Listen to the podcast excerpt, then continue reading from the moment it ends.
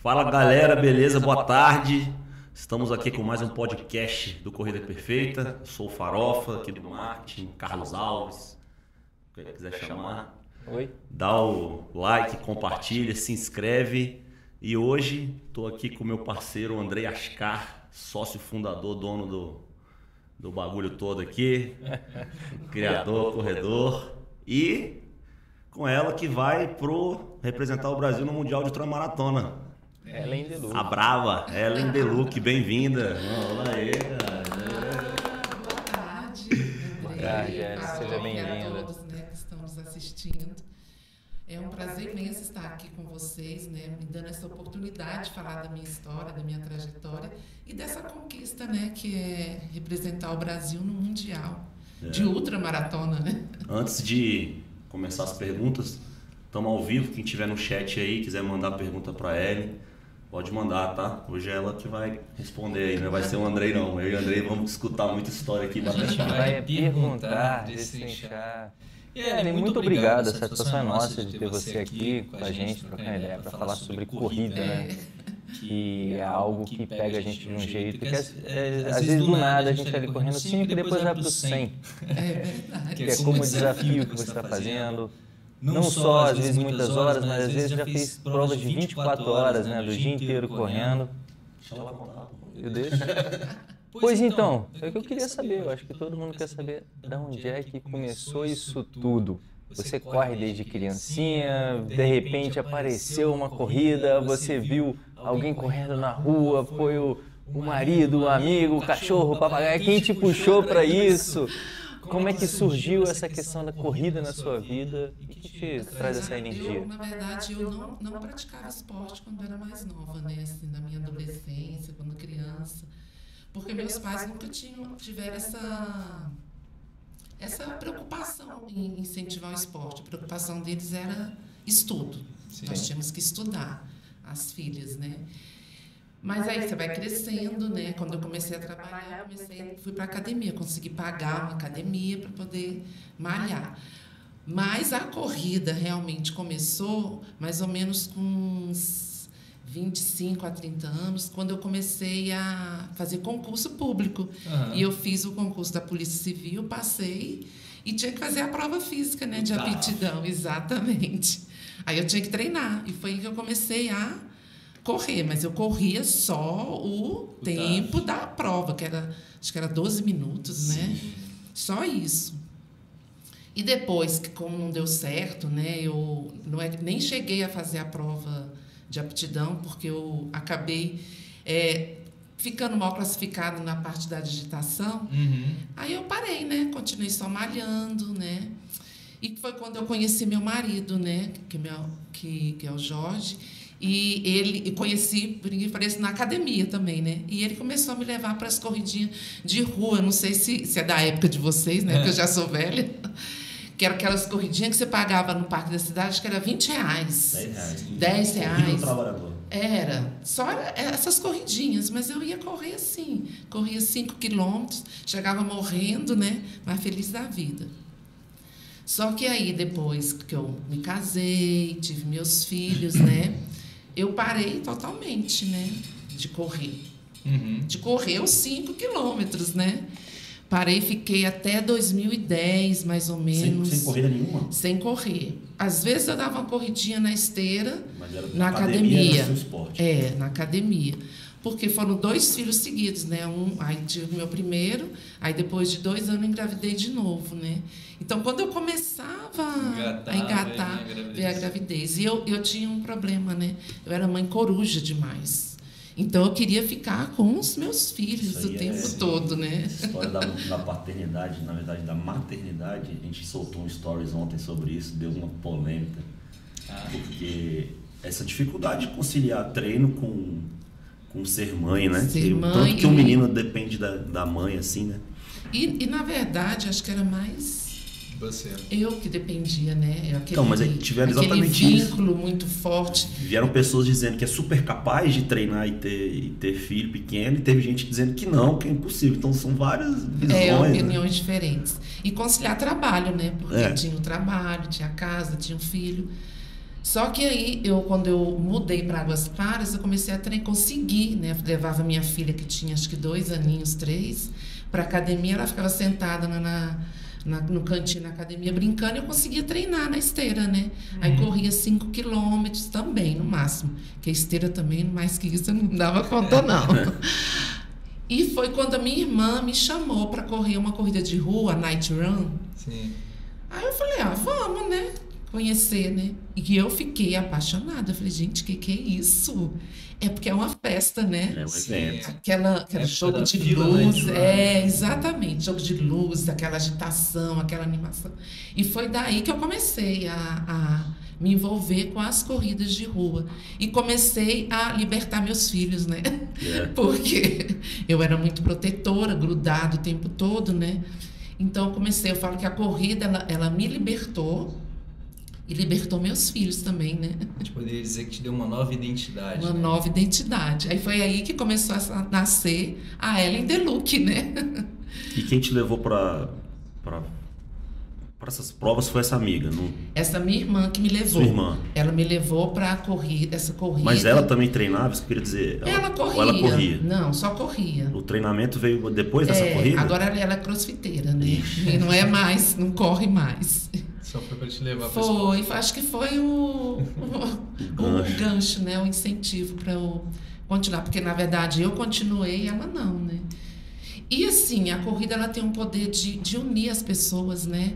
Então você cria um vínculo de amizade. Eu comecei a construir os meus vínculos de amizade fora do trabalho, né? Porque antes era só trabalho, casa e filho, né?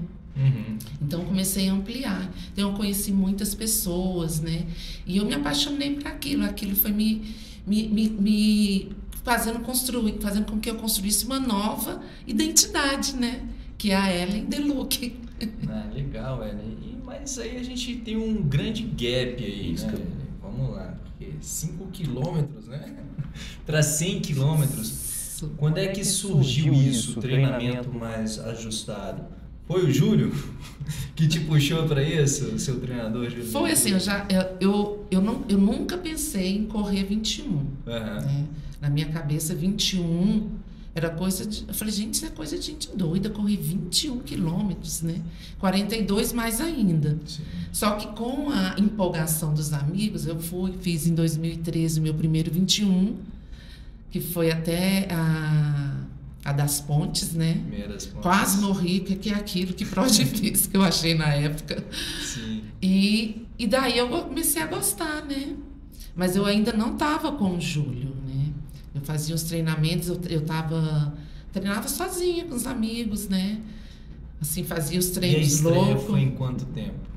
Aí, prova dura? em, em prova dura, em 2013, no Sim. final do ano, eu fiz a minha primeira maratona, né? No mesmo ano, fez a primeira Foi, meia. a mas primeira- foi também no Oba-Oba, né? Os amigos queriam ir para Buenos Aires, correr a, a, a maratona de Buenos Aires. Sim. E ficaram, vamos, vamos, vamos, você vamos. consegue. Eu falei, gente, eu nunca corri, corri agora a meia. E nessa empolgação, eu acabei indo, eu, meu marido, vários amigos, vários, foi uma, Na uma festa. galera.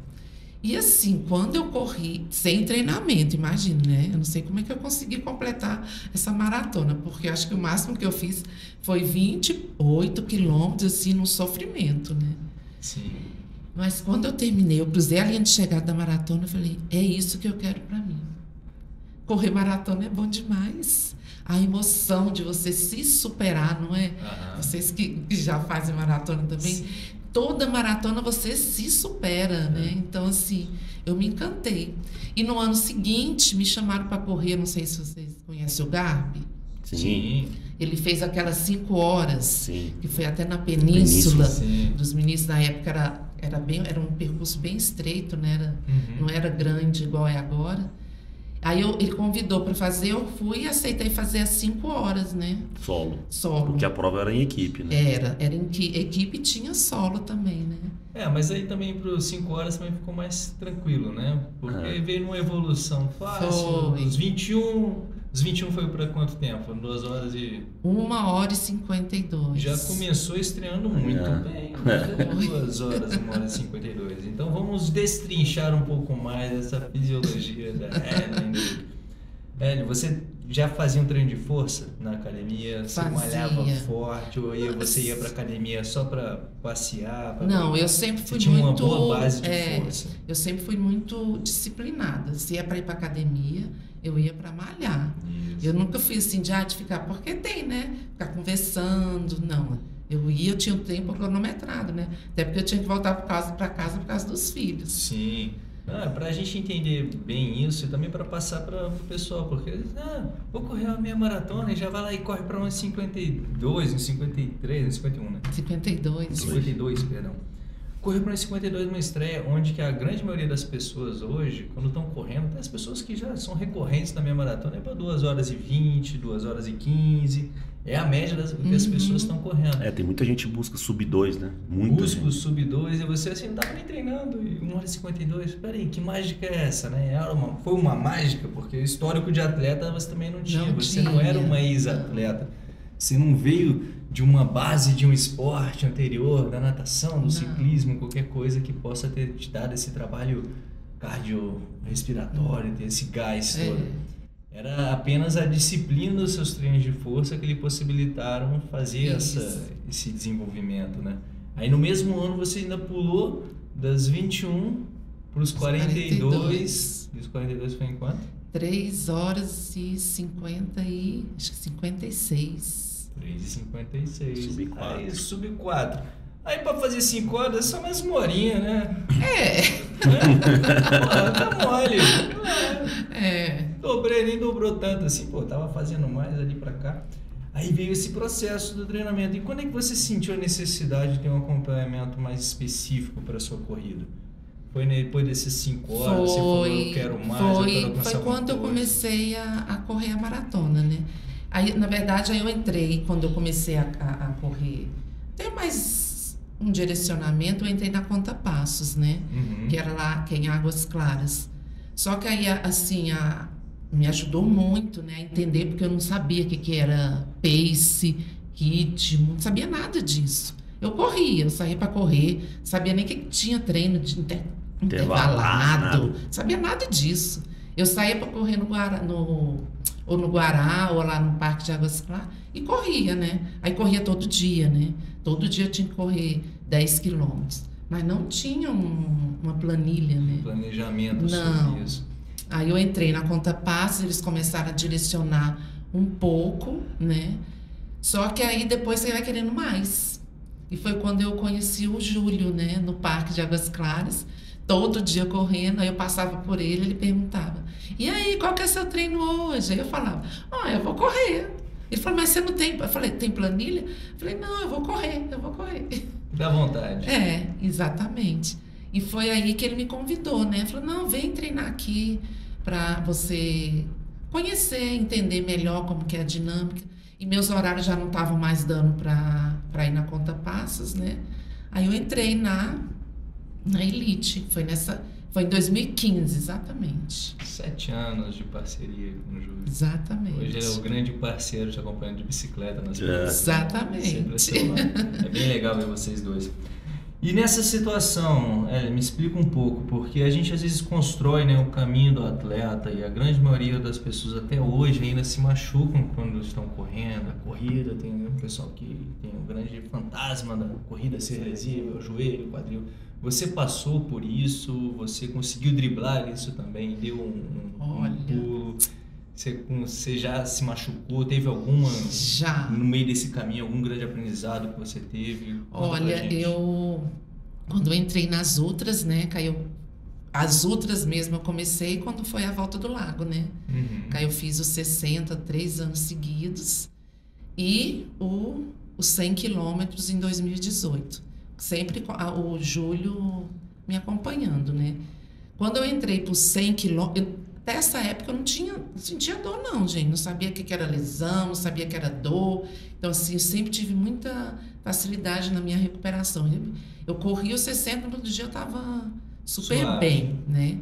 Ainda, ainda tô, mas não é do jeito que era antes. É, e quando eu entrei para o 100, eu fiz 100, foi, foi assim, uma experiência incrível para mim, porque eu nunca imaginei que eu ia dar conta de correr 100 quilômetros, né? Eu fui assim meio no, Vamos ver se vai dar. Na empolgação, né? Eu estava treinando por 60, mas ia ser o quarto ano de 60. Eu vou chegar na lesão daqui a pouco. Ah, sem problema. E aí eu conversei, faltando acho que três semanas para a volta do lago, eu não tinha feito inscrição ainda, né? Aí eu fui e falei pro Júlio, Júlio, o que, que você acha de eu fazer os 100 quilômetros? Sabe, mas aquela coisa que você fala, já sabendo, a, esperando a resposta, eu imaginei que ele falar, fosse falar assim para mim, não, você não está preparada para fazer os 100. Uhum. Mas foi exatamente o contrário, né? Ele falou: não, eu acho que você dá conta sim, porque o volume de treino está muito alto, você está bem preparada. Aí eu falei: e agora, né?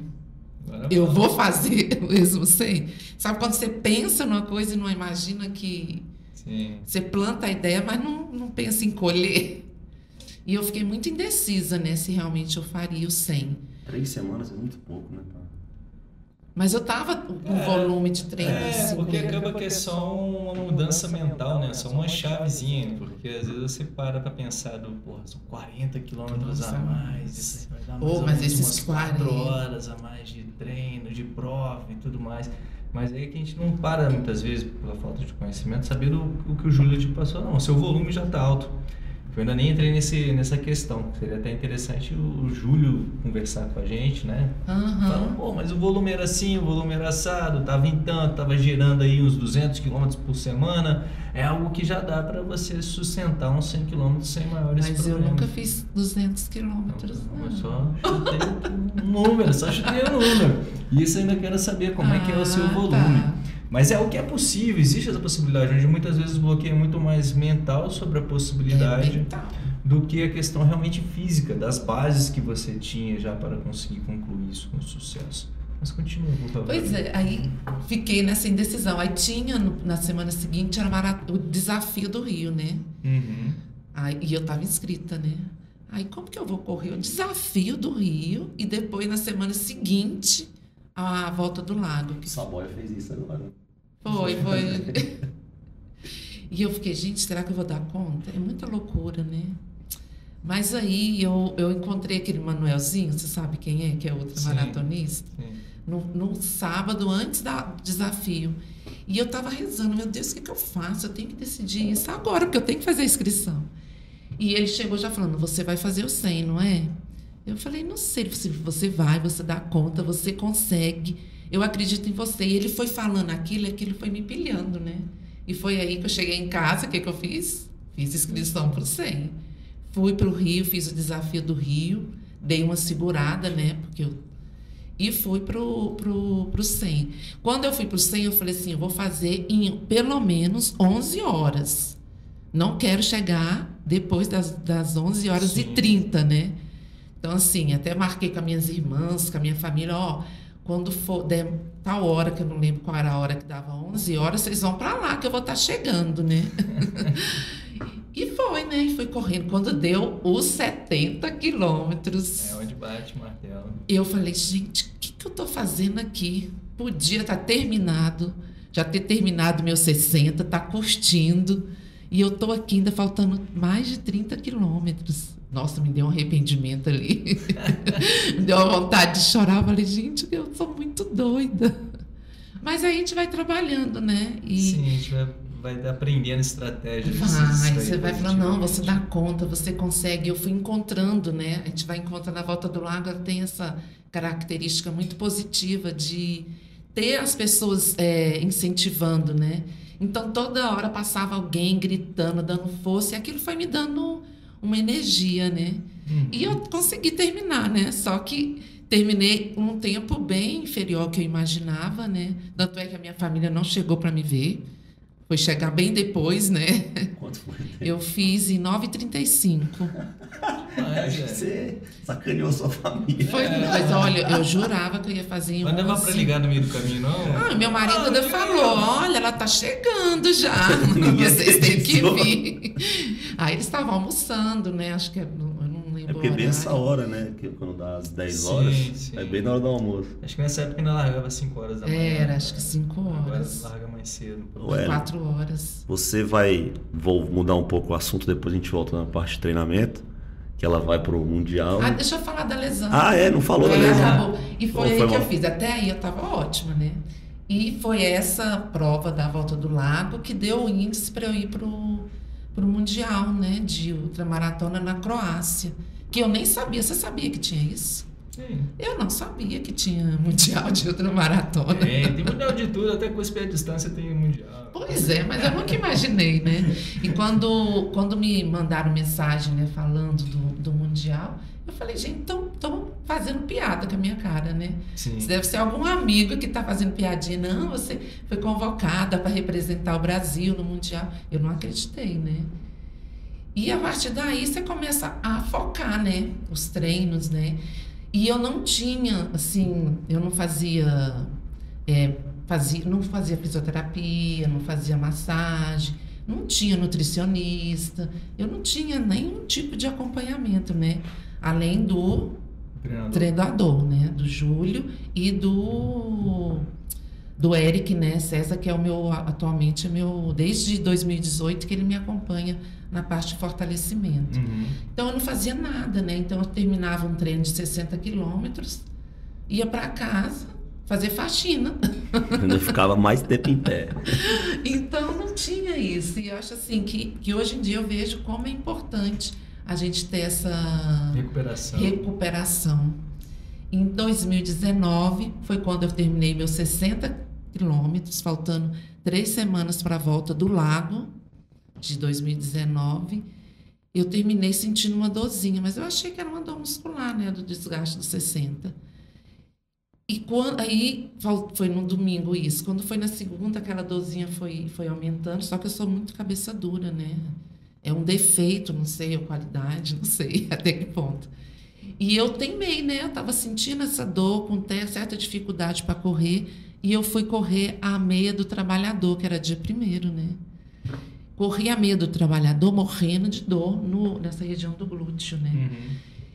E quando eu cheguei, eu cruzei a linha de chegada, eu não conseguia nem sair do lugar. Eu travei, travei. Foi minha primeira lesão. Foi quando eu descobri o que, que é esse negócio sentir uma dor de lesão. De não poder correr. né? De não conseguir andar. Eu não estava conseguindo nem andar.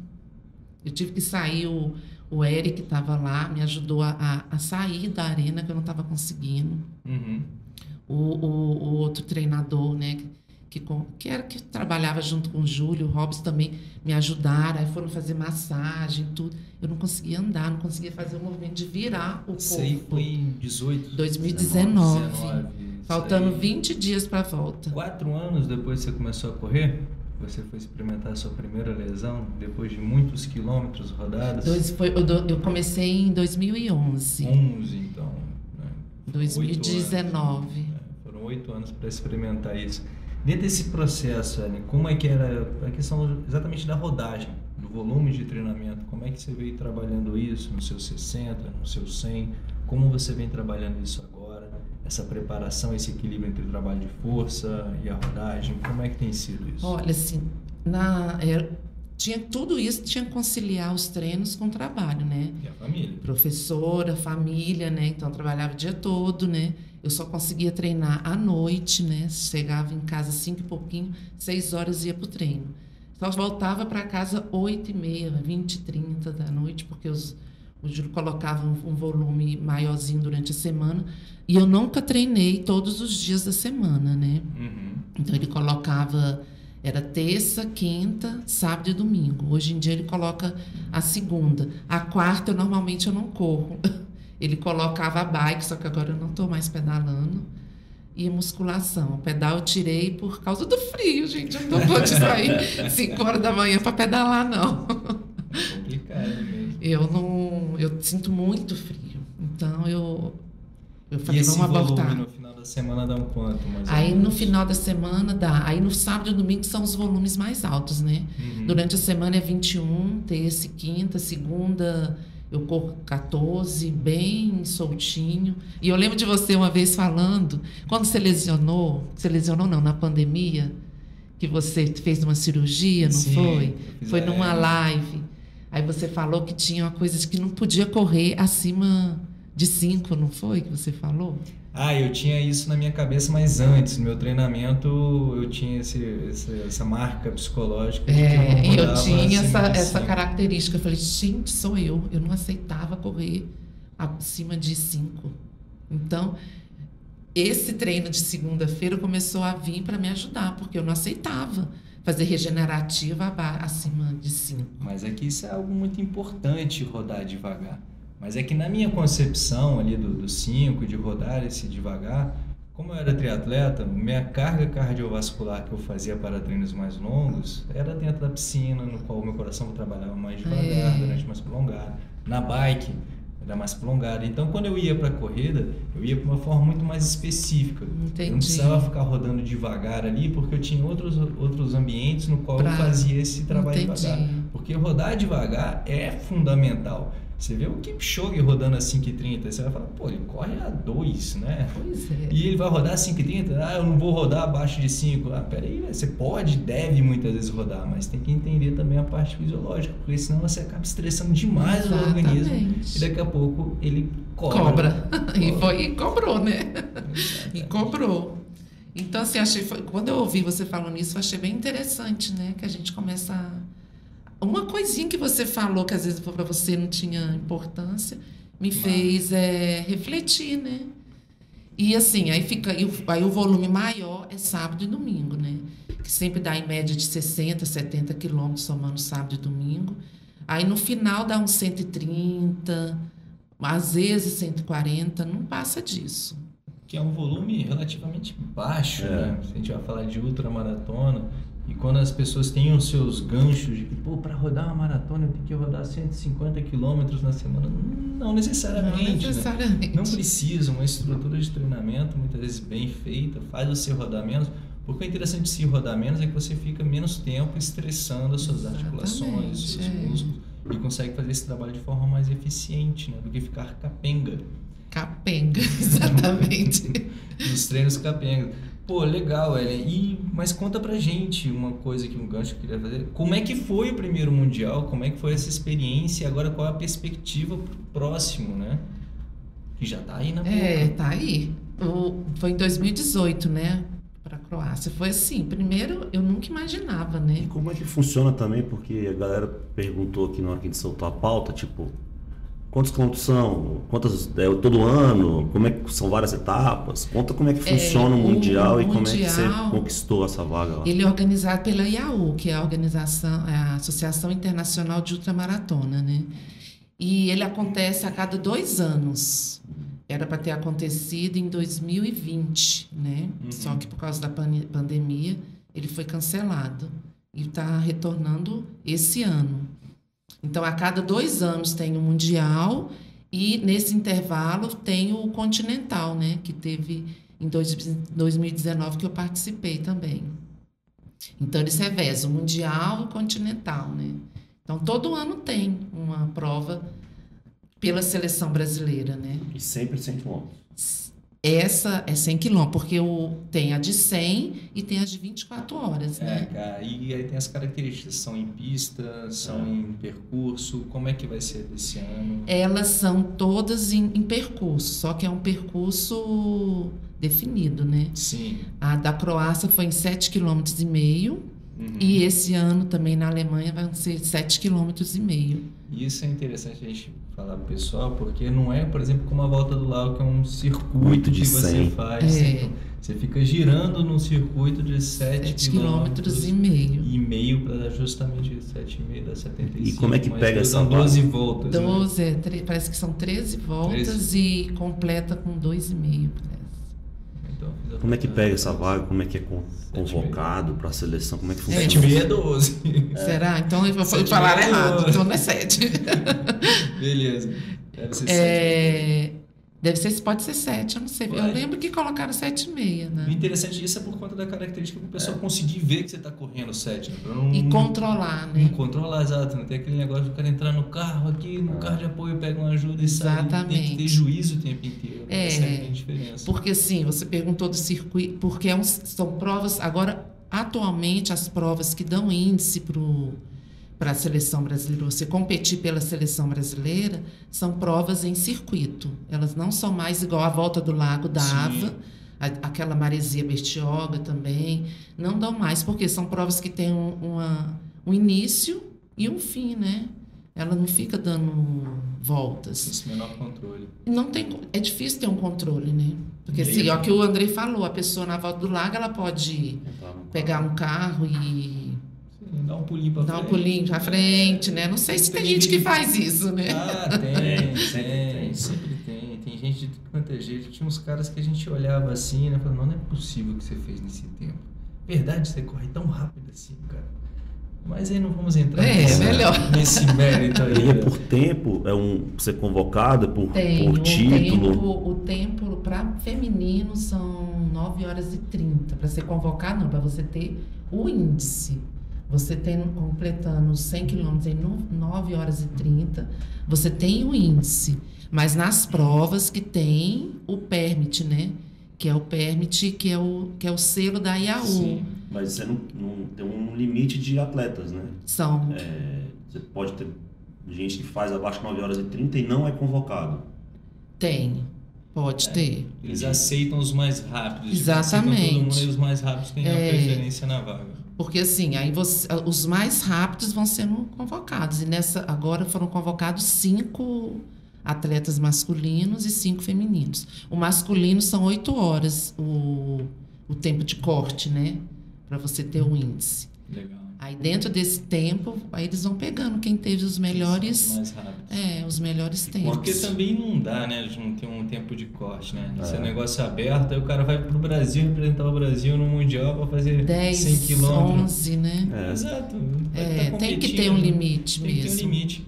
E aí a gente entra num outro grande ponto, que era até o além de, de trazer aqui para contar essa história, né, a sua história de vida, falando sobre como que você levou tudo isso para chegar na ultramaratona, mas também porque não é só você ser convocado, porque a gente não está falando de uma convocação da seleção brasileira de futebol, no qual você recebe, você ganha tudo. Você é convocado e você, beleza, agora compra sua passagem aí, compra sua hospedagem, vai lá e representa o Brasil, mas é tudo do seu bolso, né? É, assim, é, nós não somos né, seleção brasileira de futebol, de vôlei, realmente a gente não tem o e não somos e a ultra maratona não é um esporte olímpico, né? Uhum. Que aí ainda prejudica mais não ajuda ainda. ainda nisso. Não. Tem algum projeto de ultra nas Olimpíadas? Ninguém sabe.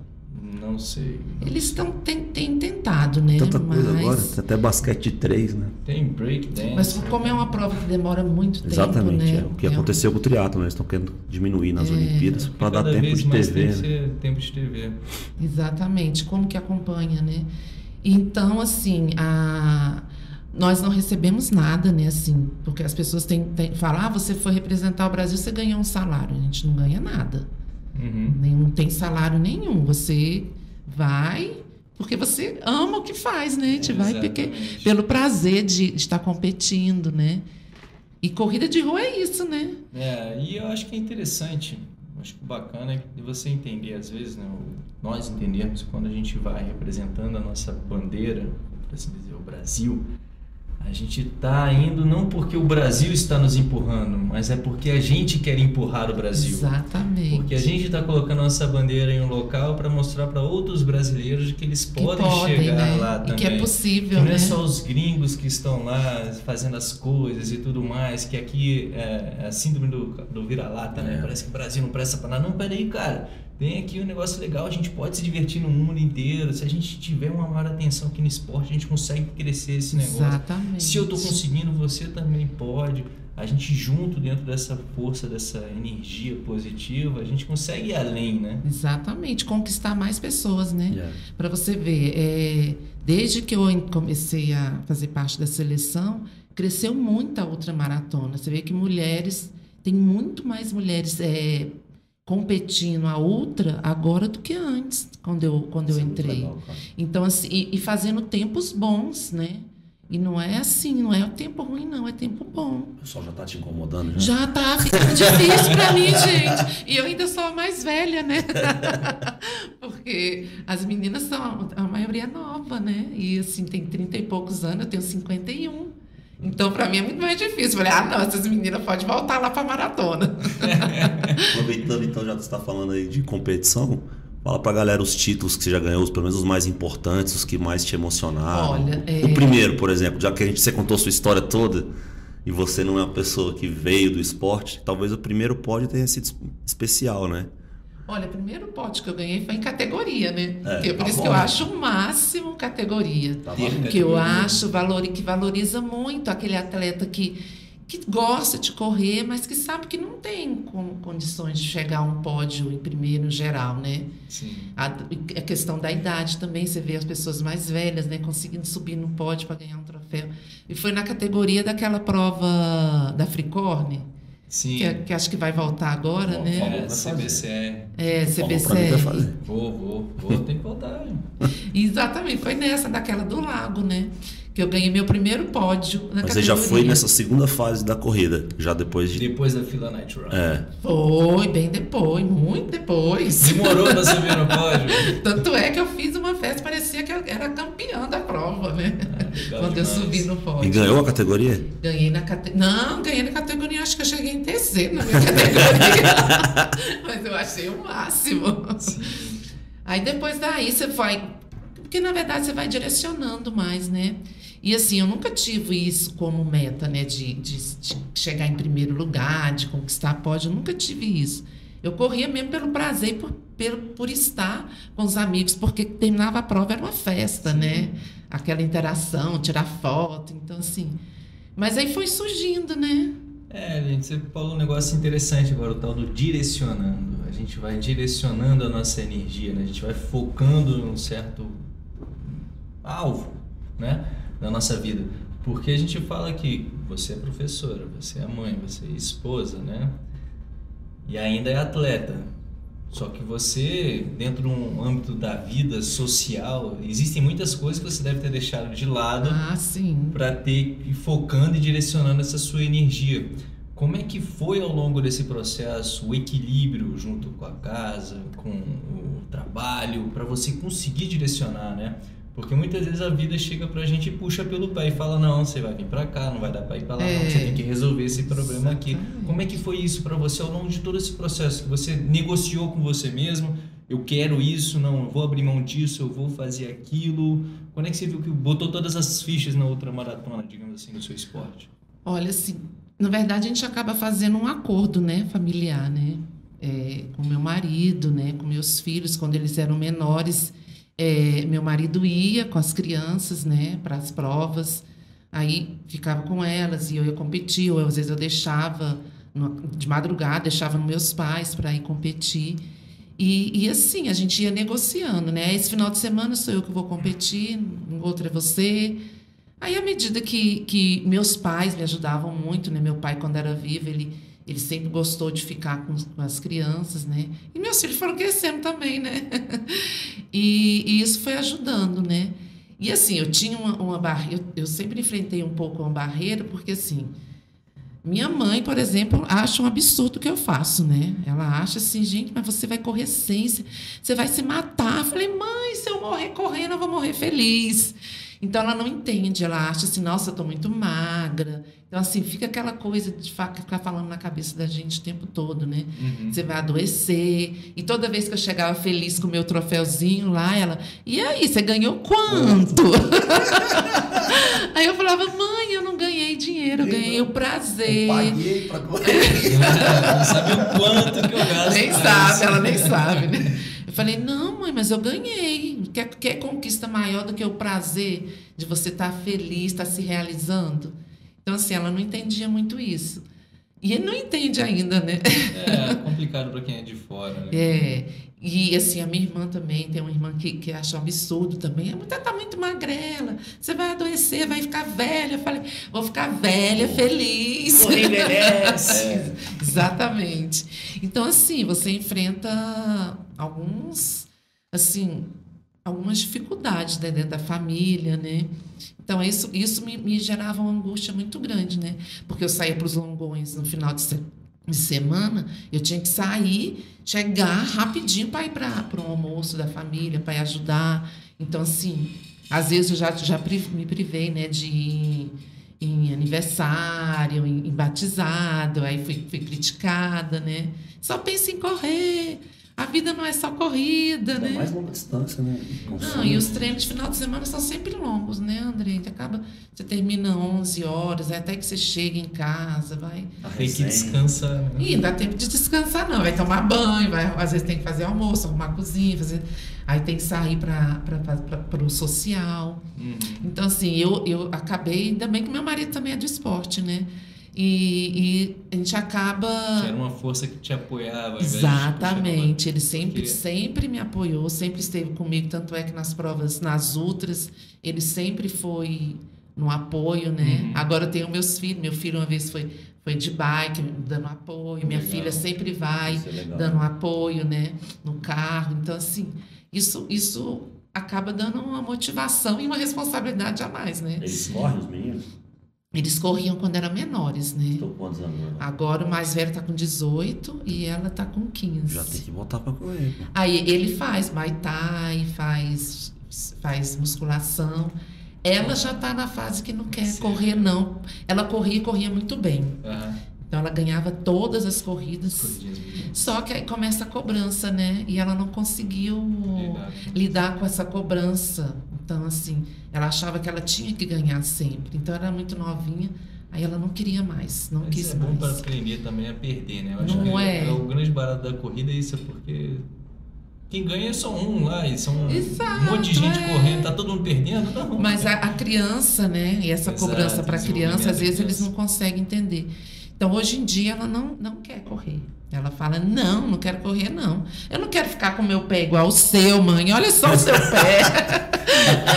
a unha toda preta, tá caindo. Então, assim, porque ultramaratona tem o lado bom, Tem mas tem o essas lado coisas. sofrido, né? Não, exatamente. Mas é bom, né? E é, e é bom ter alguém ao lado para compartilhar das dores e que entende, porque às vezes se fosse o, o pensamento do seu marido fosse o mesmo da sua mãe, da sua irmã, talvez a gente não estaria aqui trocando ideia Exatamente, ah, com certeza. Já teria desistido. Esse apoio disso. foi fundamental, porque se ele não tivesse sido meu parceiro mesmo, mesmo eu não ia conseguir. Isso é o bacana, porque às vezes as pessoas acham que a corrida é algo individual. né? Hum. Não é. Quem tá lá com as perninhas é você, mas para chegar até aquele momento é a participação de muita gente. Exatamente. junto.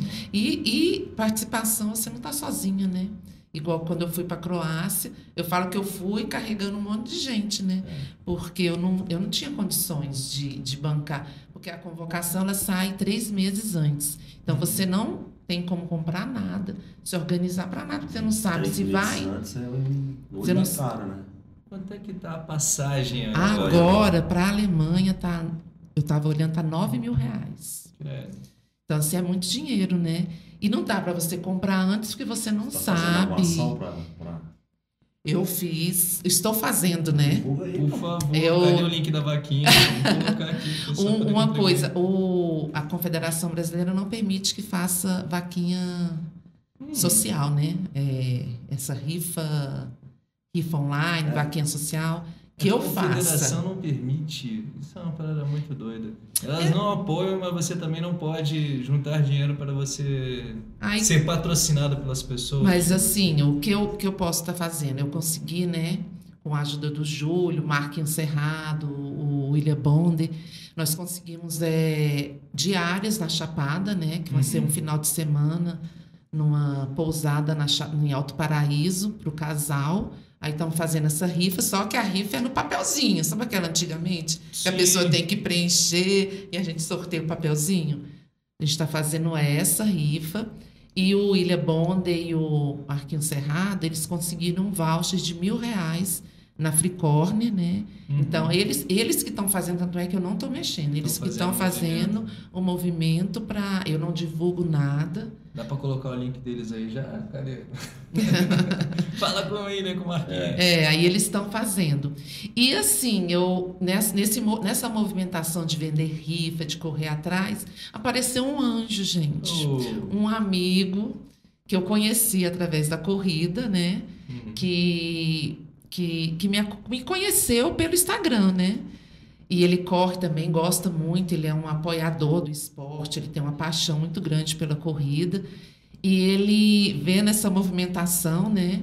Primeiro ele, ele me apoiou dando tênis, né? Porque acho que ele viu meus tênis meio detonado. Como que essa menina corre 100 quilômetros numa outra maratona com esses tênis? Foi e me deu alguns tênis, né? Uns pares de ah, tênis. Legal, legal. Então, assim, foi maravilhoso, né? Agora eu, eu, comecei a correr com tênis que eu nunca imaginei que eu fosse ter. quanto tempo dura um tênis com você? Ai, dura pouco, né? Do... Um volume alto, né? Não, mas o volume também não é tão alto. É. 130 por semana. Se a gente é. botar um tênis que vai durar uns 600 quilômetros, um mês e meio, né? Exatamente. mas aí, como a gente é teimosa, eu teimosa, eu corria com tênis ainda um solado branco aparecendo. Sim, sabe? já na espuma, né? Exatamente. Corri, tava correndo desse jeito. Acho que ele viu meus tênis meio assim, né? Né? Aí ele falou, não, não tem condição. E a gente não percebe como é importante o, o, o tênis, né? Eu sentia muito assim, depois do terminar os treinos. Nossa, eu sentia muita dor no pé, o cansaço, a fadiga era muito grande. Quando eu comecei a correr com os tênis que ele me deu, falei: "Que que é isso? Isso é vida". Você termina, você termina muito mais é, assim, mas não está tão cansada, né? Está mais descansada. Descansada. Exatamente. É impressionante, eu fiquei de cara. E a alimentação, Ellen? Como é que é hoje? Aí deixa eu falar desse ah, amigo, o que, que ele fez? É, é porque a gente come... eu, eu, eu, sou professora, né? professora fala muito e vai. e esse amigo viu essa movimentação, ele foi, entrou em contato com o Júlio, né? E, e comprou a passagem. Então, assim. Massa. Então, assim, eu fiquei super emocionada, porque eu não imaginava, né? Se ele não tivesse comprado, eu não teria comprado até hoje, né? E o prazo, inclusive, era, era até hoje o prazo para a gente comprar a passagem para estar tá apresentando para. Ah, legal. E aqueles outros meios, tipo o Compete, que tem aqui no Distrito O Compete, da outra vez eu tentei pelo Compete, quando eu fui para a Croácia. Fiquei até um mês antes, desesperada, sem ter resposta, sem nada. Aí, como eu fiz, os meus amigos se uniram, né? Uhum. Pra, e fizeram uma, uma, uma rifa, né? Com essa rifa, eu consegui comprar a passagem. Eu não fiquei esperando o compete. Por quê? Ele foi me, me entrar em contato comigo. Eu estava, sabe aonde? Em São Paulo, no aeroporto de São Paulo, para embarcar para a Croácia. E saiu a passagem? Não, eles me chamaram para ir lá para apresentar alguma documentação que ainda estava faltando. Quero nem é brincadeira. Né? luta diária. É, mas o Compete, só para as pessoas que não sabem, é um programa que há aqui no, no, no governo do Distrito Federal que auxilia os atletas né, para que possam competir, representar o Estado e a nação fora do país. Mas normalmente o Compete eles, é uma coisa muito nebulosa, né? Que aí sai para alguns de uma maneira fácil, para outros, e é para a grande maioria, um dia antes da viagem. Opa, toma aqui sua passagem, vai lá. E como é, é que um atleta semana, né? vai se organizar sendo um dia antes? É uma coisa absurda. E assim, quando é prova aqui no Brasil, você ainda tem a possibilidade de comprar a passagem, que é mais em conta. Agora, imagina você esperar a véspera, uma semana antes para comprar, se não sair. É. Se agora tá esse valor, imagina, imagina na, na semana. Na semana. Então, assim, eu, eu, eu, eu optei, né? Eu conversei muito com o Júlio, né? Com meu marido. A gente falou, não vamos, vamos esperar não, porque senão vai ficar naquela angústia que você ficou e cobrando, porque eles ficam cobrando que você tem que dar um retorno de passagem para a organização da prova. Sim, para confirmar a presença. Para confirmar a presença, né? Então, assim, e, e, hoje, por exemplo, era, hoje era a data limite para estar tá apresentando. eles estão conseguindo, né? A, a CBAT agora ela está ela dá um valor X para. Tem uma ajuda de custo. É, para. Ela dá para a equipe técnica e a equipe técnica vai, vai tentando ver o que dá para comprar, pagar com, com esse valor, entendeu? Uhum. somos, no total somos 15 pessoas, né? Eu não sei se o valor, acho que é 20 e poucos mil. Aí, esse valor para dividir entre os 15. Os, 15, os atletas. 20 mil, 15. Meu Deus do céu, dá para pagar uma diária para cada um. É, a diária não é mais barata, né? Mas assim, parece que, que a organização ela dá uma, uma ajuda também para um ou dois atletas, uma coisa assim. Sim. Então, assim, aí eles vão tentando, a, a comissão técnica vai administrando o que que dá para Porque são eles, né? A gente não, Sim, não, tem acesso, né? É, eles que fazem toda essa, essa negociação. É, o que falta você vai lá e passa o cartão. Acho. É. Vem cá, dessas. Complica a vida do cidadão. Dessas provas de 100 quilômetros, né? De, de, de horas. Deve ter um monte de história engraçada ou curiosidade, né? Conta aí. Ó, oh, tem, tem. Eu já passei por, um, por uns apuros, né? a do banheiro deve ser a mais fácil é, de acontecer. A do banheiro foi uma das piores. Não, essa a, do, a primeira vez, os primeiros 100 foi tranquilo, tranquilo assim, não tive nenhum contratempo. Tanto tempo. Só assim, eu, como eu não tinha um nutricionista, né, por 100 quilômetros, eu não sabia organizar direito a, a suplementação. Aí o que, que eu, faz, eu fiz? Eu fiz um banquete, né? Eu levei tudo que você puder imaginar. Eu levei macarrão, batata doce, batata inglesa, levei salgadinho, aquela Ruffles, levei amendoim, levei gel, olha, jujuba, Nossa. tudo que você pensar, sanduíche, levei tudo que você pensar, né? Só que chega uma hora que você não consegue comer nada, né? É. Aí eu fui, coitada, eu fiquei, fui com pena dos meus apoios naquela época, porque eu é, colocar. Não, e eu não sabia colocar, e fiz uma, uma estratégia tão doida. Eu que fiz né, a estratégia. Eu não sei como é que eles conseguiram me ajudar, porque era assim, a cada cinco quilômetros era uma coisa. Aí ficava aquela. Nossa, era uma confusão, nem eu lembrava mais. E assim, então é importante, como é importante você ter um, um, um, nutricionista, né? Foi aí que eu vi, né? Que eu, que eu precisava de alguém para simplificar a minha, a minha suplementação. É o seguinte, né? Você viu essa importância depois da prática e não antes da prática, né? Porque muitas vezes a gente vê atleta fazendo o caminho inverso. O que, que eu preciso tomar para correr? Né? vou começar a treinar, o que, que eu tenho que tomar? Qual o suplemento? Peraí, calma. Primeiro você treina, depois você vê qual é a necessidade do seu corpo é, para o que você vai. É, eu fui, fui percebendo que eu precisava depois, né, do ser. Cada um se adapta de um jeito, gosta de comer alguma coisa, não tem uma regra, né? Não, mas existem os nutrientes, existem os macros, os micronutrientes são interessantes de serem equilibrados, né? mas isso vai muito da orientação do nutricionista sobre a necessidade do atleta é. apresenta ali. Uhum. E quanto mais extensa é a sua prova, maior é a necessidade do, desse equilíbrio. Exatamente. E assim, e, e eu senti necessidade que eu falei, eu não tenho como levar esse banquete para a Croácia, né? Como é que eu vou levar esse tanto de coisa? Caraca, eu tinha como que... é que é isso na prova lá? Pois é. é tem, um, tem um ponto que você tem, põe suas coisas? Tem. Tem o, o, os, os pontos de apoio que ficam as delegações. Então fica assim, é um corredor imenso com, com as delegações uhum. nas suas tendas, né?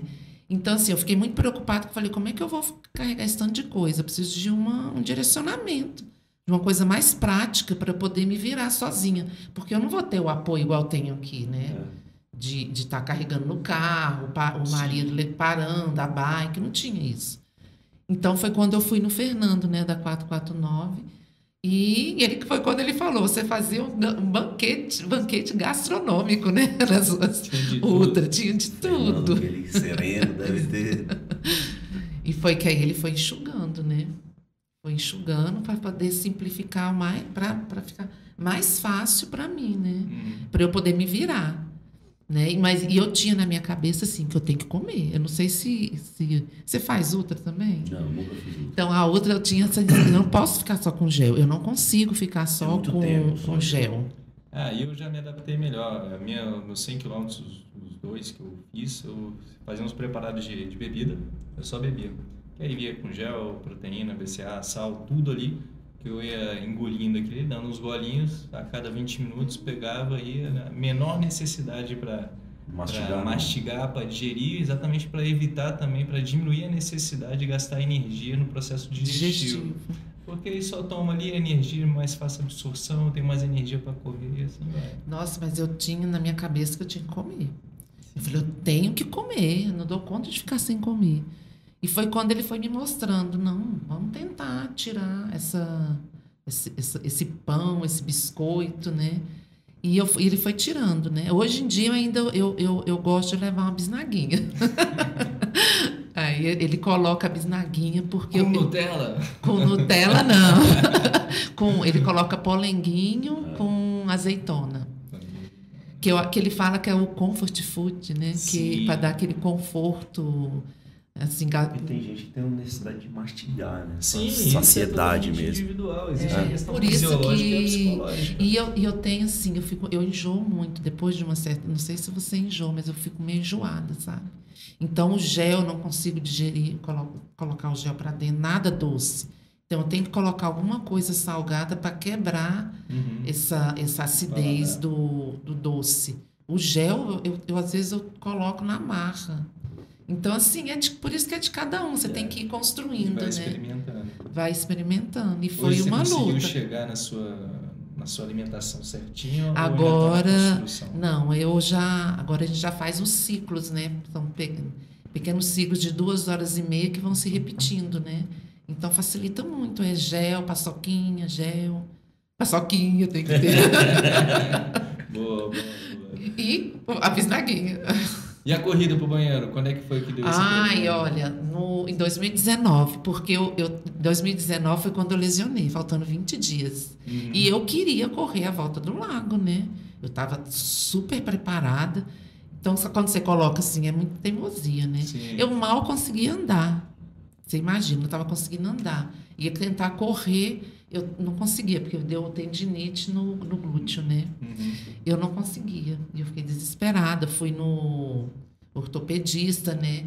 Teve que. Deu, passou anti-inflamatório, amenizou a dor, mas nada, né? Aí foi quando eu fui no doutor Esdras, e o doutor Esdras falou assim: olha, você pode até correr, mas você vai ter que fazer uma infiltração, né? E eu não sabia nem o que, que era isso, né? Nunca passei por isso, né? Nunca tomei nada para uhum. dor. Eu falei, doutor, mas isso vai me, me ajudar a correr? Eu vou poder correr? Ele falou assim, vai, você vai melhorar um pouco. Aí eu aceitei, né? Naquela época, eu, hoje em dia eu não faço mais isso, né? A infiltração. Porque aí você vai estudando, vai... É, porque você está levando o seu corpo a um certo limite perigoso. Exatamente. Assim dizer, a recuperação... Mas olha, aquela filtração tirou como uma luva a dor, né? Sim. Diminuiu, assim, bastante. Eu consegui correr, né? E fui pro 100, né? Cabeça dura. Todo mundo falando, você devia ficar quieta. Para que que você vai fazer esse 100? Não tem necessidade. Você se preserve. Mas eu queria. Sabe quando você coloca uma coisa na cabeça? Aquilo ali é sua, uhum. sua meta. E fui pro 100. Fui tão preocupada com, com a dor, tão preocupada com a dor, que eu não me preparei direito para a suplementação que o Fernando tinha passado, né? E ele passou a bananinha sem açúcar, né? Eu levei a bananinha com cheia de açúcar, né? E eram duas bananinhas. Eu comecei a comer aquilo, aquilo ali foi me dando um, um enjoo no estômago, aquela coisa doce. Eu sei que eu passei a volta do lago correndo atrás de mato, né? Você imagina? Eu corria, falei, gente, aquele matinho ali tá é, bom. É, é de olho, né? Mirando. Gente, impressionante. Eu marquei vários pontos. Eu parei a prova, assim, vários momentos da prova para poder ir ao banheiro. Lencinho umedecido salva, né? Menino, nessa época eu não lembrei, lencinho umedecido foi papel higiênico mesmo. Depois dessa vez, eu só ando com lencinho umedecido. Então, assim. E assim, engraçado, né? Eu, eu, sofri muito, porque assim. E foi um, eu, eu fiz um bom tempo, né? Hum. Pergunta aqui, depois a gente vai responder. Que eu fiz em 9,19, né? Melhor do que a outra, hum. mesmo com todas as paradas no, no speed stop. Né? mais. Olha, mas eu fiquei enjoada, viu? Foi difícil. Não, porque... Esse é um processo mesmo interessante por conta do açúcar, porque o açúcar ele não pode ficar parado, não pode ficar nada parado ali no nosso estômago ou no intestino. Tem que sair logo, o absorvido. Nossa. Aí, como o estresse da corrida e esse açúcar está ali muitas vezes na, naquela fila para ser absorvido, ele tem que ser retirado logo. E foi assim mesmo. E né? ele vai para baixo, para cima, né? Então, não pode ficar parado ali. Gente, o que, que é isso? É correr procurando mato. Nossa, é terrível. Não é, sei se vocês já passaram por isso, mas. Tem um monte de pergunta aqui, inclusive sobre nutrição. Então, já vou mandar aqui logo. E quem quiser mandar pergunta, manda aí, pode mandar que eu tô lendo. O José perguntou se também usa cápsula de sal na sua suplementação durante a prova. Olha, eu, eu uso, mas eu uso pouco. É, eu, eu, eu tinha uma época que eu usava, aí eu parei. Depois eu comecei a usar o sachêzinho né, uhum. de sal, que eu achava que ele dava um gostinho de sal na boca e quebrava o, nosso, o doce do o gel. doce do gel. Só que ele não é prático, né? Sim. Para poder carregar, aquele papelzinho, Aí tinha que colocar no vai perdendo. saquinho, aí no, e não colocava no saquinho, aí até que eu abri o saquinho para poder. Então eu já, já eliminei. Mas dentro do, da sua alimentação tem um balanço de sódio por hora. Tem. Aí ele coloca cada 60 minutos uma cápsula de sal. Lembrando que isso, gente, é o nutricionista que indica, né? Que Ninguém indica, é. não vai fazer só, não. Não, claro, porque ainda tem a, hoje tem os, os exames, né, para ver quanto de sódio que cada pessoa perde, para exatamente, fazer Exatamente. melhor esse cálculo da reposição de sódio por hora, né? Isso. Isso é interessante, como é Ai, mas aí eu uso. As, agora sim, a estratégia que ele está usando agora é de levar aquelas esquise de silicone, Uhum. que está bem molinha. de- Sim. Aí colocar o gel, uma quantidade de gel ali. Foi assim que eu fiz os 60 da volta. Aí coloca aquela quantidade de gel, acho que foram quatro, cinco géis. É, o sal, a cápsula de sal derrete, coloca o salzinho lá dentro Uhum. e dissolve com água. É. Aí eu vou tomando aquilo a cada meia hora. Divido ele em É quatro partes. É a minha estratégia. Isso, é isso. Eu achei prático, mas eu custei a me adaptar àquela garrafinha Pra para viajar sair. deve ser melhor nessas viagens aí. Sim. Facilita pra caramba. É, o único problema que foi até o que eu passei no, no Ironman foi que o, o meu açúcar, ele estourou dentro da bicicleta e foi açúcar para tudo quanto é lado na bicicleta, perdi a alimentação. Aí eu tive que correr atrás de um açúcar parecido, né? Não tinha a marca do que eu tava levando daqui Ah, para lá. é, e aí você tem que procurar alguma coisa parecida. Próximo, E às né? vezes o gosto dá um ruim, dá um embrulho, que foi o que aconteceu também, que eu tomei duas negócios lá, a barriga já embrulhou. Já embrulhou. Aí eu falei, vamos na fé. É na vamos, fé, né? Vamos só no oxidativo, né? Na queima da gordura aqui, vamos diminuir o tanto de Nossa, isso é ruim, né? Então, É, é, mas aí é, é o que eu indico também para os atletas. Você também hoje já tem um grande conhecimento sobre nutrição, conversar com o seu nutricionista das estratégias, porque você tem que saber que vai dar problema e você tem que recorrer a alguma coisa parecida naquele momento. Porque não adianta você no meio da corrida, oh, perdi meu gelzinho, Fernando, o que, que eu faço? Não, você sabe que você precisa de tanto de carboidrato, tem alguma coisa que você pode conseguir aquele tanto de carboidrato, aquele negócio, para botar para dentro. E o principal que a gente aprende com a experiência, pelo menos eu aprendi, a não se estressar por conta disso. não, estressar. Porque se você se estressar por conta de ter perdido alguma coisa, mais do que a necessidade fisiológica daquela coisa, o estresse vai te atrapalhar mais ainda. E uma cabeça tensa durante uma prova tão longa só vai te É. botar para baixo e fazer te abandonar. É, não dá para se preocupar, não. Eu passei por isso na em Bertioga, quando foi o Continental. Eu levei numas esquisezinhas, só que são menorzinhas, assim, né? Ele dividiu ali, eu não lembro quantas, era, acho que eram cinco. Eu sei que na última hora eu tinha que usar uma esquise dessa, né? Que era para usar a metade, metade, uma coisa assim. Não lembro mais, não, né? Aí, só que eu não, na confusão da mesa, porque a mesa de apoio da seleção, fica todos os atletas põem as suas coisas, né? Uhum. Então fica aquele caminho, aquela fica assim organizadinho, separadinho, mas na confusão dos, dos técnicos ajudando, aí acaba misturando, vira um, perdeu a minha, não consegui achar. E eu falei, e agora, gente, o que, que eu vou fazer? Não tinha mais o gel, parece que tinham. Pegou o gel nas minhas coisas, né? Porque vira uma bagunça, gente. Você imagina, uma mesa com. Tinham, era, acho que eram oito, oito mulheres. Então, oito- 16 atletas para dois técnicos estar dando apoio, uma, vira uma loucura, né? Aí eu falei, então tá. Aí peguei uma paçoquinha, saí comendo a paçoquinha e fui, né? Aí dei uma volta, que era a volta de cinco. Quando eu voltei, e aí, achou? Não. Aí, falou, aí a técnica falou assim: não, mas tem um gelzinho aqui, você quer? Eu falei, mas que gel é esse? Eu não conheço. Não, é do atleta tal, ele já acabou, não vai fazer diferença. Eu, eu na hora, a gente não pensa muito, né? Eu fui e taquei o gel para dentro, né? Só que depois você vai pensar, é um risco, né? Você pode passar mal, você não sabe o que, que tem naquele gel. Porque você passa pelo doping. Eu fiz o, o doping, né? Terminando a prova do 100 do Bertioga, eu fiz. Então, assim, é um risco, né? É um risco, é um risco. Então, não dá para você aceitar qualquer coisa. Você tem, que, você tem que levar a sua reserva, né? Na verdade, você tem que levar a reserva. Ainda mais nesse nível, né? Não tem como você ficar pegando alguma coisa de alguém na rua. Não, não daqui, dá. não é? Mas assim, a- foi um é falta de experiência, né? E assim, eu estava muito cansada, era o finalzinho, era a primeira. Eu falei, gente, eu não posso deixar bater Uhum.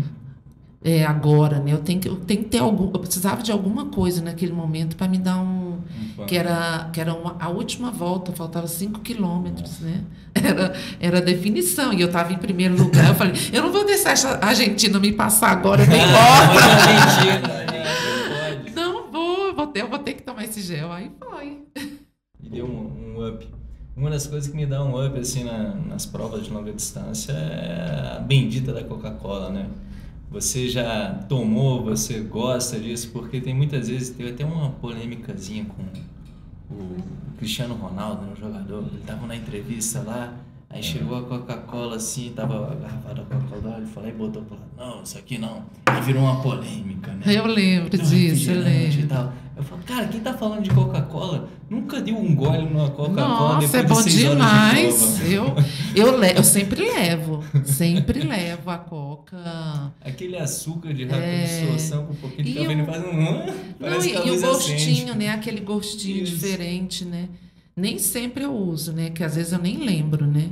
Mas, mas eu sempre levo, o Fernando coloca para levar. É, Olha aqui, o- Não, eu o não tomo, eu não tomo. Coca-Cola, mas na prova Na a gente prova, toma. Exato. Dá um, dá um up. O professor Marco Schneider chegou atrasado na live, ela já falou sobre a rotina de treino. Mas eu queria sair, ele botou aqui que é legal, sobre como é que é a sua rotina de treino de força e a sua preocupação com a técnica de corrida. Que é o que a gente mais fala aqui. Fala pra gente como é que é isso. Olha, o trem- os, os treinos de força eu faço três vezes na semana. Não é para ficar Vai ficar forte. forte, é para fortalecer, né? Sim, né? Vai ficar grande, É. vai ficar forte. É, exatamente. Então, assim, eu faço com- no estúdio, né, com o Eric, que é o. que até é triatleta, não sei se você Uhum. conhece, o Eric César. E qual é a outra que você perguntou? Sobre a preocupação com a técnica de corrida. Se você tem essa. Olha, o Júlio ele faz alguns treinos específicos, né, de técnica, mas ultimamente eu não ando fazendo mais não, né? A gente fica preguiçosa, né? Já sabe o que fazer, né? Pra que treinar? É, normal, é mais ou menos, e né? tal. Já Mas tá aí quando a gente começa a se ver correndo, a gente fala, ó, essa postura não tá muito correta. O gasto de energia, né? Pra galera que tá assistindo aí, o quanto que é importante a técnica e o fortalecimento, né? É. Fala aí pra. Não, eu, eu acredito que a gente tem que fazer sim esses educativos, né? Vocês melhor do que eu sabem disso, né? Que eles são fundamentais, eles ajudam muito a melhorar a nossa técnica de corrida. Eu vejo muito você colocando, né? Melhorar a algumas percepção. né? Percepção. Corrida é percepção. E eu gosto muito de, de, de que filme me filme correndo para eu me, me ver. Que aí eu vejo a, a, a postura, né? Vejo que tem algumas coisas que precisam ser Você corrigida. prova, assim, Exatamente. Às vezes a cabeça cai assim, eu falo, meu, arruma essa cabeça. O braço, aí quando você está ficando muito cansado, você começa. O urso sobe nas costas. né? Exatamente. Aí você fica. Então, assim, é- é- eu acho que essa- esses educativos ajudam muito nisso, né? A gente melhorar a postura, né? percepção mesmo. né? Percepção e, e o gasto de energia também, né? É, e uma outra coisa sobre essas coisas todas que tem na corrida, comida, alimentação, força. A gente vê muitas vezes pessoas muito preocupadas com tênis, produto, usar, o que não usar, e na outra maratona às vezes a gente tem mais coisas para levar, né? Com a própria mochila de hidratação, Foi uma pergunta de aqui, hidratação, exatamente isso. canelito, não canelito, quanto de, de Bastão, né? Dependendo da prova. bastão, dependendo da prova. Aí entre outras coisas também, quanto de, de vaselina você passa, porque às vezes é interessante. Tem a né? troca de tênis, né? Tem A troca. prova de tênis, a meia, a preocupação com pé seco, sem pé seco, leva um- uma, uma pomadinha especial para bolha, como é que você lida com os calos, toda essa situação aí. Olha, assim, eu, eu não, não invento nada em véspera de prova, né? Então, tudo que eu vou usar na prova é o que eu estou usando nos, nos treinos. Cara, eu então, tenho uma agonia, vou te contar um negócio que eu, eu até fui pra maratona do Rio lá com o Andrei e eu vejo a galera usando a camisa da prova né, na maratona. E pô, tem gente que sangra o peito, cara. Aí eu falo, cara, como é que o cara pegou a camisa sexta-feira vai correr uma maratona domingo? Né? Então essas coisas de não inventar é. é... Até que a camisa ainda vai, né? Mas. Mas, sei lá, a mulher usa top, tá? O homem já vi chegar é, assim, já, já vi vermelho. ferido, né? É, de sangue. Né? Não, eu, eu não uso nada, tanto é que eu, eu uso sempre a camiseta da, da assessoria, sempre coisa já tá bem, eu tô bem acostumada com elas. Eu não, tenho, não sou muito de, de, de assar, né? Então eu uso pouco a vaselina, né? É, eu uso mais no meio das pernas, né? Uhum. E no top, né? Assim, na, onde o top pega. Costura, né? Porque depois, na, em maratona nem tanto, mas em ultra, né? Você vai transpirando. E essa de jogar, eu gosto muito de jogar água na, na, cabeça. na cabeça, que dá uma refrescada. E isso ajuda muito a, a machucar, né? A ferir. Uhum. Agora, eu não gosto de molhar o pé. Eu já cometi esse erro, né? Na, em Bertioga, tinha aquelas esponjas Sabe aquelas esponjas é, de que usa muito no triatlo? Então, cada vez que eu passava num ponto que tinha as esponjas, eu pegava aquela esponja e jogava, né? Acabou se encharcando. Encharcava, encharquei meu pé todinho. O que que aconteceu? Meu pé virou bolha, bolha que... Mas você já você usou é, mais de um tênis em prova? Não, não uso. Eu uso sempre o mesmo. Do começo ao Do começo ao fim. Foi você que trocou de tênis na Ultra? Ah, eu ah. troquei nos meus 100 km lá ah. que eu fiz aleatoriamente. Troquei umas 5 vezes o tênis porque eu tava tendo um problema no, no meio do pé que tava fritando meu pé ali. Comecei com um tênis, aí depois fui para outro, aí esse outro tênis apertou no outro canto, caiu, depois peguei outro é. tênis, eu voltei pro primeiro tênis que eu não vi aquele novela, hein? É, foi uma novela, foi, foi dramático. Não, eu nunca precisei não, mas eu, eu sempre levo. Mochila, já correu? Eu corro. Nos treinos eu corro de mochila só, né? Na prova não precisa. Na prova não, não precisa, não. Só se é, você for apoio, né? sem apoio nenhum, né? Porque as suas provas de longa distância são basicamente em asfalto, não são. em montanha, né? Não. Essa de Bertioga também era só asfalto? Era, na beira da praia, inclusive. é porque tem, né? Bertioga Maresias, achei que era mesmo. Não, né? essa, essa era um circuito de 5 quilômetros. Por causa, por causa da. Para validar, validar o permit, é, né? Isso.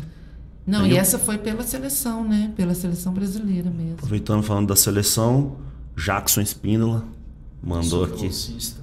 Mandou quais foram os melhores resultados com a seleção de ultra e também os de corrida de rua. Quais Olha, foram os títulos aí? É, os títulos? Não, com a seleção de ultra, os melhores, melhores resultados. resultados. É, eu, títulos. É. Assim, eu, eu sou. É tetra que fala? Quatro vezes campeã de 60 da volta do lago, né?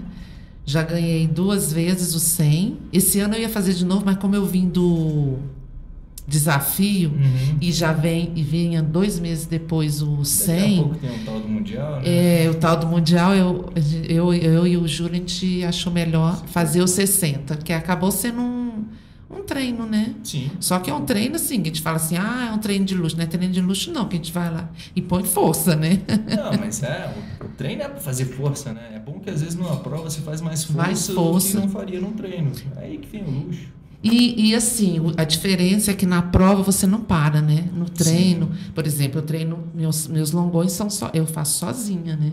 Então, às vezes eu vou correr 50, 60 com a mochila. O que, que eu faço? Eu tenho que parar em algum lugar para reabastecer. reabastecer, porque não dá para correr só com um, um litro, um litro e Sim. meio, né? Então, fui campeã pela seleção brasileira, né? Em Bertioga. Campeã brasileira. Das Américas, é. Intercontinental. É, intercontinental, é. verdade. título. que mais? Já, já ganhei algumas maratonas, né? A maratona de Goiânia eu fui campeã duas vezes.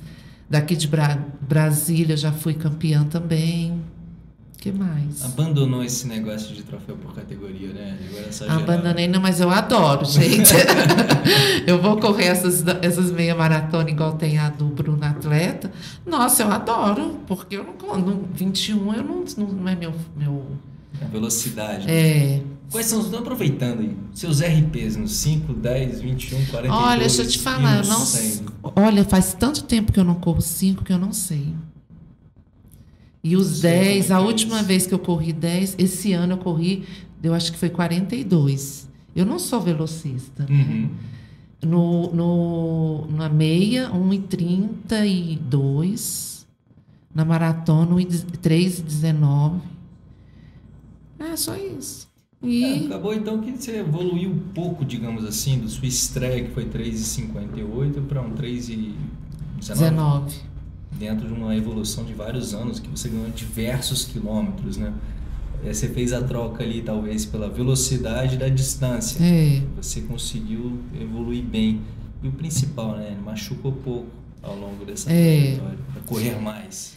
Mas assim, não é que eu não tenha, né? Eu tenho algumas lesões, algumas dores que a gente vai convivendo, Sim, né? não, mas Porque demorou. Foi de Foi. 2011, foi 19. começar a reclamar em 19. foi, foi muito tempo. Conseguiu E ficar assim, bom. eu tenho vontade, sabe, de, de melhorar tempo na maratona, na meia, mas com os volumes altos eu não, eu não consigo. Botar os treinos de velocidade. Eu faço, mas não é do mesmo jeito. Né? Uhum. O Daniel Simões está perguntando aqui sobre climatização no último mundial, né? Falou que você chegou, pelo que ele está falando, você chegou muito perto do dia da prova. É, é do mesmo jeito que eu vou Esse agora. ano Eu vou é mesma na terça-feira, chega quarta, né? E a prova é sábado.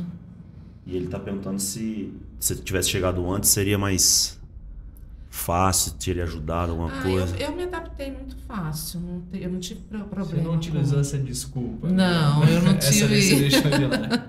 Não achei que, assim, eu tive dificuldade, não. Tem um Jorge Deluca aqui mandando um abraço. É meu você. marido, Eu sei.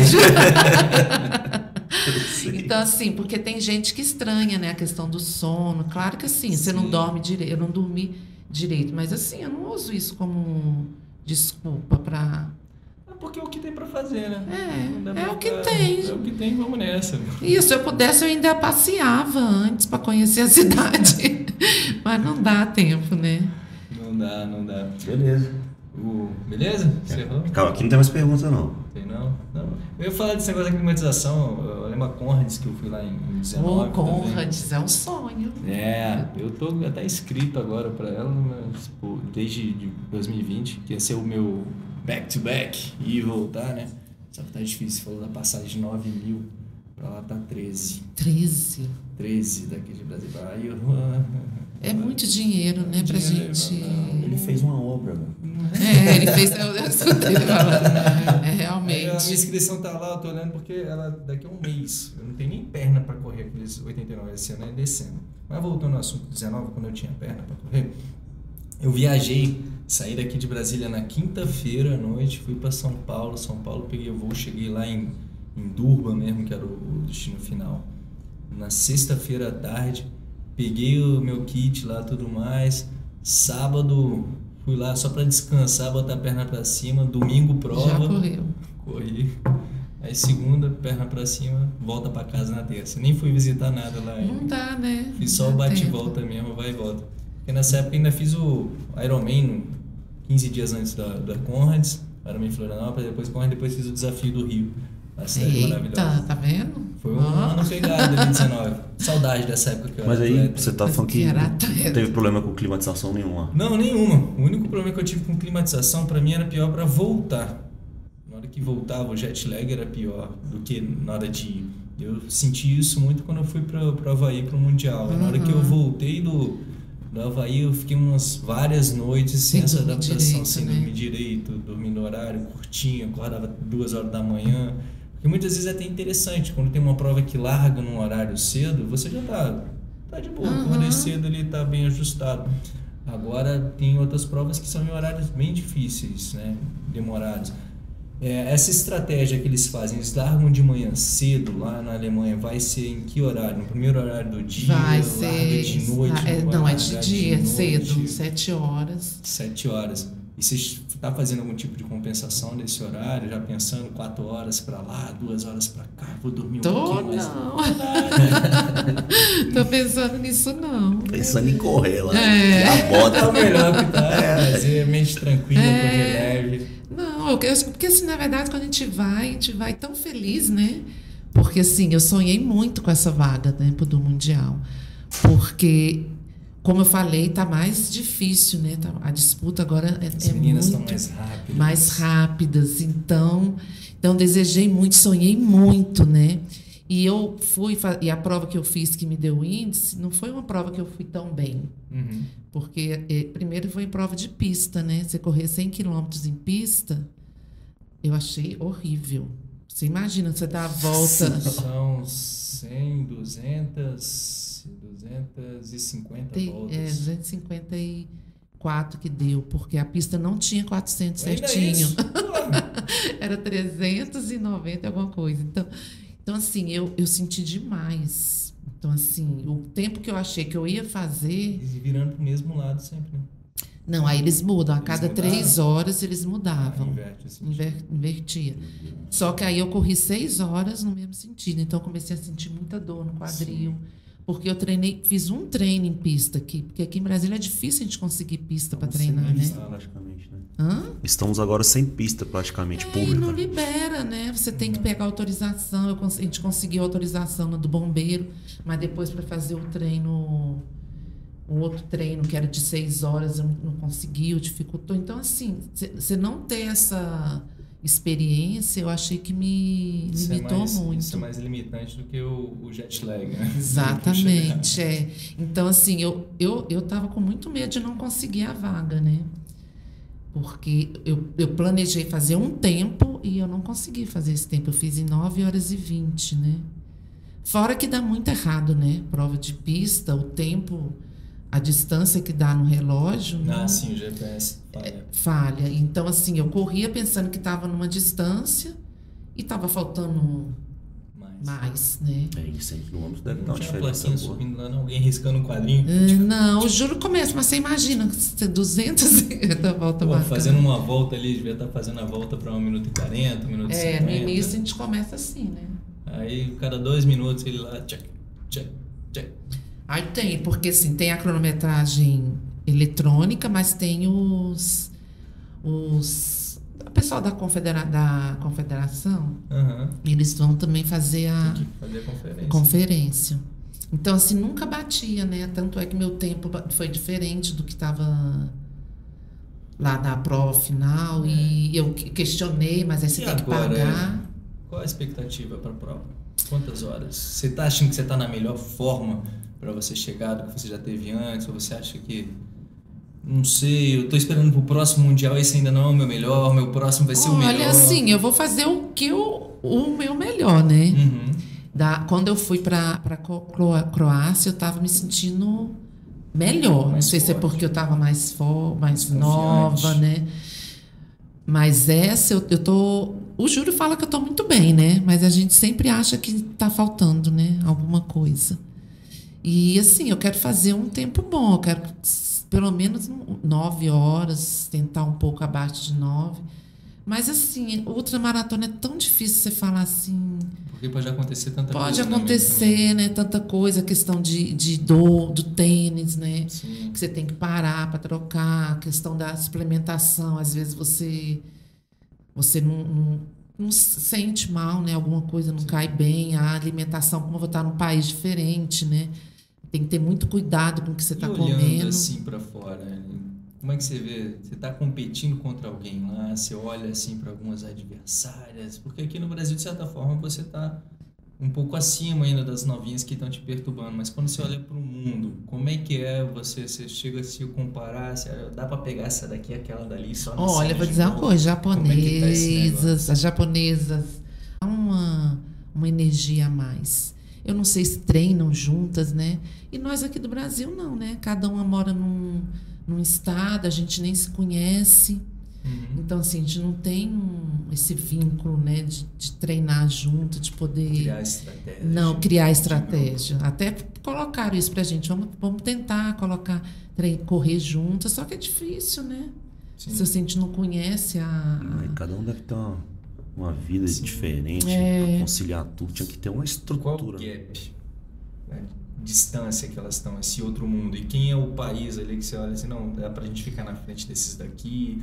Ou então. Olha, eu não sei. Tem esse nível competitivo de você, cara, eu vou matar o. Sei lá, vou chegar na frente do, do indiano. Da Argentina. Da Argentina. Ah. Da Argentina. É. Da Argentina sempre a gente está competindo, é. né? Mas assim, como da outra vez eu fui, eu não, eu não eu acho que estava tão, tão feliz, tão feliz de estar competindo pelo Brasil, de estar vestindo a camisa, estar levando uhum. o Brasil. Eu não, não, não foquei muito nas, nas atletas nos países, não, sabe? Mas é uma boa pergunta, até para a gente avaliar. É mais uma distração, né? É. Porque você está correndo ali, você vai olhando uma, vou chegar nela, vou chegar nela. Não, sempre tem. Agora eu não tá. lembro de que país que era, não. É. Que a gente foca nesse, não, aquela ali São eu acho que eu dou conta. que estão largando? Não sei, não sei se. Acho que são, são 56. Sou, você viu que eu sou super Seu tranquila. O tá de 0 a 10 está em 2. Porque assim, eu vou para fazer o meu melhor, né? Sim. Então, assim, eu não vou para o objetivo de, de correr para alcançar ninguém, né? Entendi. Então, assim, o meu melhor, o que o meu melhor for possível. Aí você olha a posição. Eu olho a posição. Uma semana para ver a classificação geral. Agora eu quero, eu quero tentar o, a categoria, né? ah, tem categoria? Tem categoria. Olha aí, ó. Então, assim. Já, já botou. Já tem, eu, eu tenho essa meta, né? Mas você tem uma meta visível de tempo, o último mundial? Quem eu vou olhar, porque eu não sei, eu sei que eu fiquei em quinto. São estratégias mentais, né? é. né? Para você visualizando o tempo que você tem que fazer. Porque antes de a gente realizar, a gente tem que tem sonhar. Tem que sonhar. Então já fixa, Então, o que eu, que eu. Sonhando com aquele número primeiro. Aí você me fala que eu vou sonhar junto com você. Então tá, eu vou pesquisar ah, isso, porque, gente, eu sou muito assim, eu sou muito desligada para essas coisas, né? Não, eu sei que da outra vez eu fiquei em quinto uhum. no, no, na minha categoria. E acho que a premiação era até o terceiro, né? E fiquei em como que fala 50? No 50, no, no geral. 50. no geral. Top 50. E a segunda melhor brasileira, né? Quem é a melhor? Agora, quem foi, quem foi, quem foi né? É. Ela, ela, ela, é a melhor. É. Quem foi? Quem foi? É a, a Luísa Tobá, só que ela não vai. Dessa vez ela não vai. E ela correu muito bem. Ela fez em 8, não sei se foi 8 e 25, 8 e 35. Eu fiz em 8 e 55. É. Mas a croata que ganhou. 7 horas e 20. 7 horas e. Não sei se foi 7 horas e 20, não. Foi por aí. Não, porque tem um pessoal que é de outro planeta. Nossa, é impressionante. Ela e as ultramaratonas estão ganhando uma maior relevância no mundo, não Isso. só no Brasil. As pessoas estão cada vez mais rápidas. Eu lembro a Conrads que eu fui, que eu não lembro qual foi a nacionalidade, mas foi uma menina nova que ganhou a prova. E ela quebrou todos os recordes que tinham da prova que durava não sei quantos anos, ela com o pé nas costas chegou lá pois e é. arrebentou tudo, fazendo os 89 quilômetros por aí. Ela fez em 7 horas e pouquinho, 7 horas e 2 ou 6, 50 é. alto. Pra, não, eu acho muito bacana ver a, a outra conquistando né, mais atletas e o nível né, subindo muito. Sim. Tanto é que esse ano eles falam, a, a comissão técnica fala que é uma das das, das equipes que estão indo, né, da delegação que está indo mais forte, né? Mas é sempre o mesmo número de atletas? Esse ano iam só quatro mulheres e quatro homens, porque a confederação só estava liberando para quatro. Aí, com muita luta né, da, do consultor técnico, ele conseguiu liberar que fosse mais uma mulher e mais um homem. São então estão indo cinco mulheres e cinco homens. Da outra vez que eu fui para a Croácia, eram nove mulheres e nove homens. Nossa. Então era um número bom, né? Sim. Mas é, é, complexo também, né? Dentro desse ambiente competitivo internacional.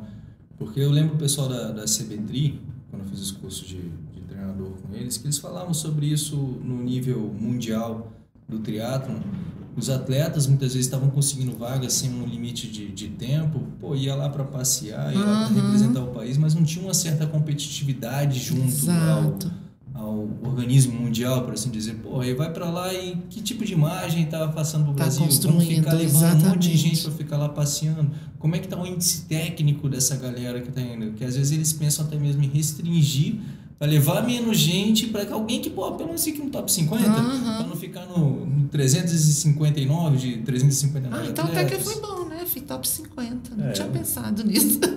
Excelente. tanta gente, pô, top 50 é muito legal, né? Pô, então, pô, só tem 49 no mundo. E para pensar que, pô, Ellen, você começou a treinar há pouco tempo.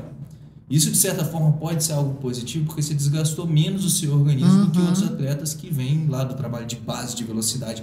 Tanto que isso é uma característica para os ultramaratonistas, atletas de, de larga distância, que eles não vêm numa carreira profissional. Dificilmente você vai ver um atleta saindo de, de meio fundo, de uhum. fundo, maratona, virando ultramaratonista. Porque, ou às vezes é a fadiga mental mesmo de ficar estressando no processo de treinamento ao longo do tempo, ou então o próprio corpo já levou tanta carga que ele não consegue mais carregar isso. Dificilmente. Aí a gente vê a galera da outra maratona, às vezes se destacando por mais tempo nos masters, né, que a gente via até o pessoal com mais idade, porque começou também mais, mais tarde, tarde no esporte. É verdade. Então são vários pontos.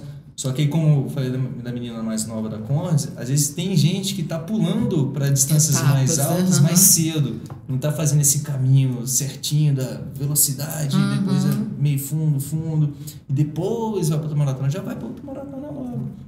Né? Isso é interessante pensar. Aí quando você se categoriza, isso dá uma força interior também que, pô, eu tenho possibilidades para crescer mais, ou então eu estou num certo ponto, cara, o que eu consegui. E aí a gente traz para a questão individual, né? Quem é você nesse ponto aí todo da competição? Eu tenho um apoio da confederação, eu estou treinando junto com gente. Não, você está treinando sozinho, você bota a mochilinha nas costas tem que parar no posto, você não está com o seu treinador com você o tempo inteiro. Então isso eleva a sua conquista a outro patamar, sacou? Que só você mesmo sabe oh, identificar essa situação. Onde muitas vezes a posição de 50, ou então até mesmo que eu falei meio que brincando, tirando o sarro 359 359, que só ele sabe sobre isso. Mas quando a gente leva para o mundo, o mundo não quer saber quem você é nesse ponto. Quer saber se você chegou em primeiro ou chegou em segundo. Exato, exatamente. Isso muitas vezes deprime as pessoas que não conseguem chegar em segundo e terceiro. Então a gente não pode esquecer nunca de quem a gente é e a dificuldade que é para chegar nos 50, sacou? A grandeza que tem isso. E por isso que é muito interessante, por isso que eu quis te trazer aqui, eu sugeri isso por Farofa, para você abrir isso para as pessoas, para as pessoas acreditarem que pô, é possível ter vitórias, é, é possível ser grande dentro de, um, de uma perspectiva diferente, né? de a gente conseguir conquistar coisas diferentes.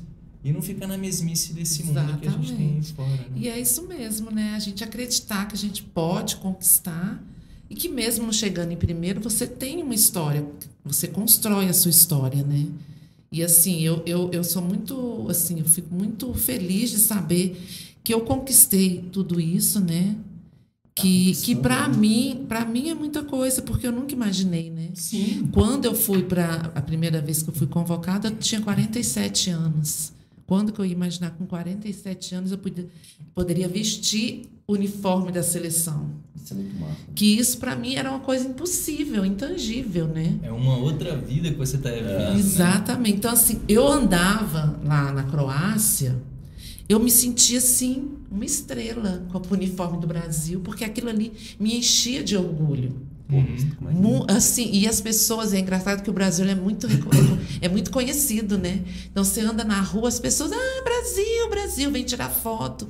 Então, assim, o valor que dão, né, pro Brasil. Sim, e o peso de você representar e, isso. E esse peso, né? E você, olha, eu, eu lembro direitinho da gente estar tá junto com as, as outras atletas das outras seleções. Aquilo ali, para mim, era uma honra. Legal, né?